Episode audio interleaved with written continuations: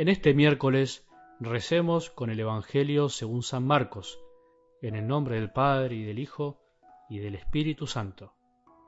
Jesús salió de allí y se dirigió a su pueblo, seguido de sus discípulos. Cuando llegó el sábado, comenzó a enseñar en la sinagoga y la multitud que lo escuchaba estaba asombrada y decía, ¿De dónde saca todo esto? ¿Qué sabiduría es esa que le ha sido dada y esos grandes milagros que se realizan por sus manos? ¿No es acaso el carpintero, el hijo de María, hermano de Santiago, de José, de Judas y de Simón? ¿Y sus hermanas no viven aquí entre nosotros?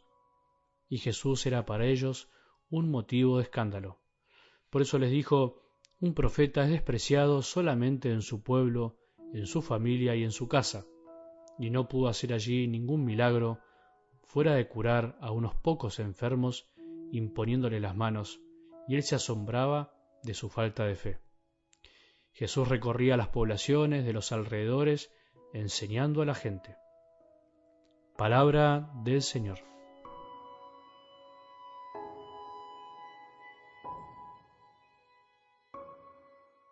¿Vale la pena emprender el verdadero camino de la felicidad?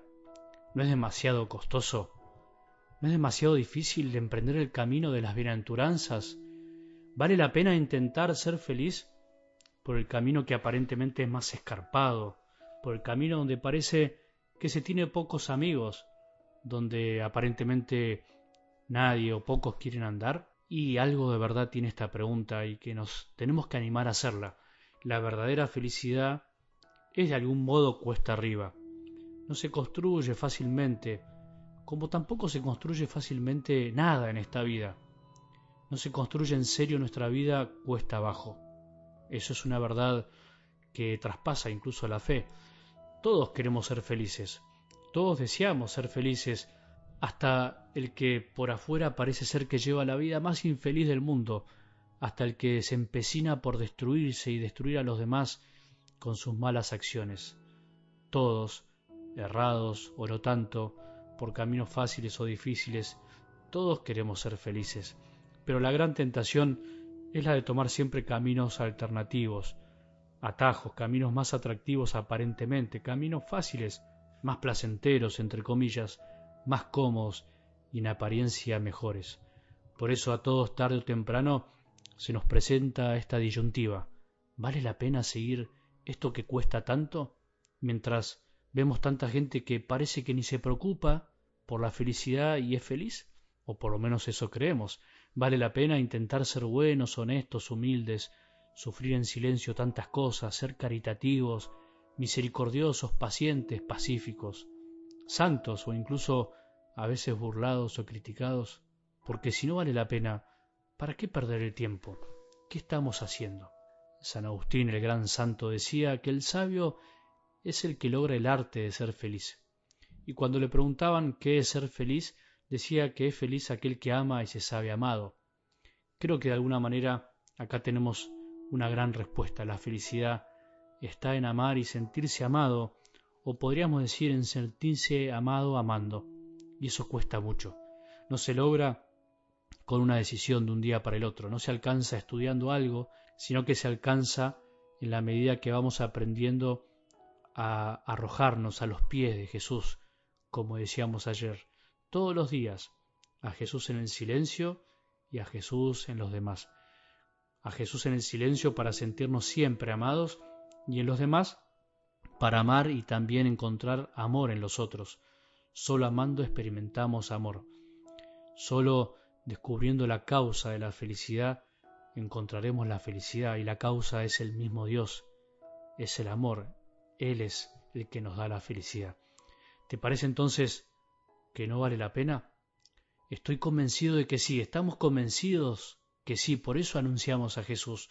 No da lo mismo buscar ser felices con fe, creyendo que a tientas y sin ver. Jesús vino a enseñarnos una felicidad que cala mucho más hondo, que no es ir al efecto, no es ir a buscar la espuma de la cerveza, sino que es ir a encontrar lo que causa esa espuma, que es el mismo Dios que penetra hasta lo más hondo del alma.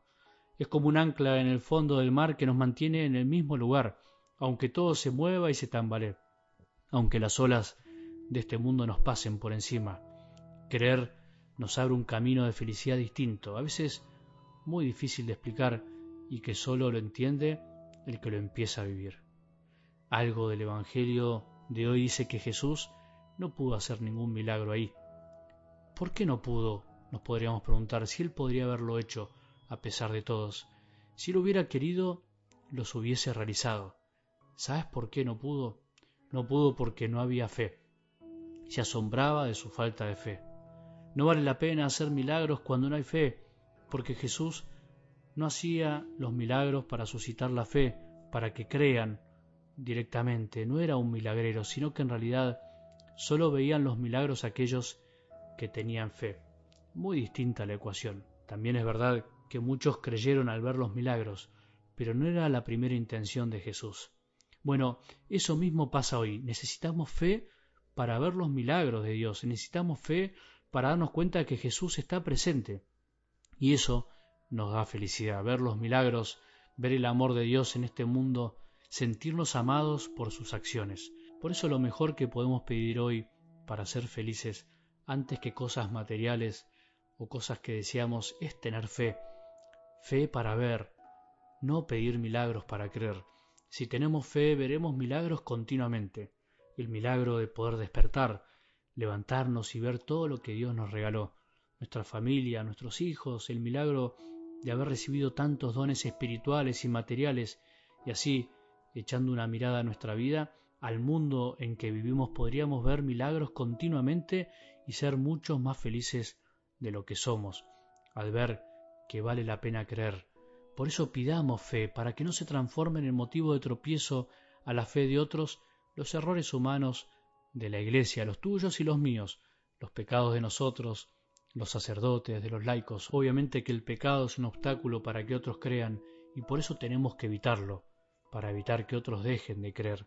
Pidamos fe para que cada día podamos ser más felices amando y dejándonos amar, para poder descubrir más y más los milagros a nuestro alrededor.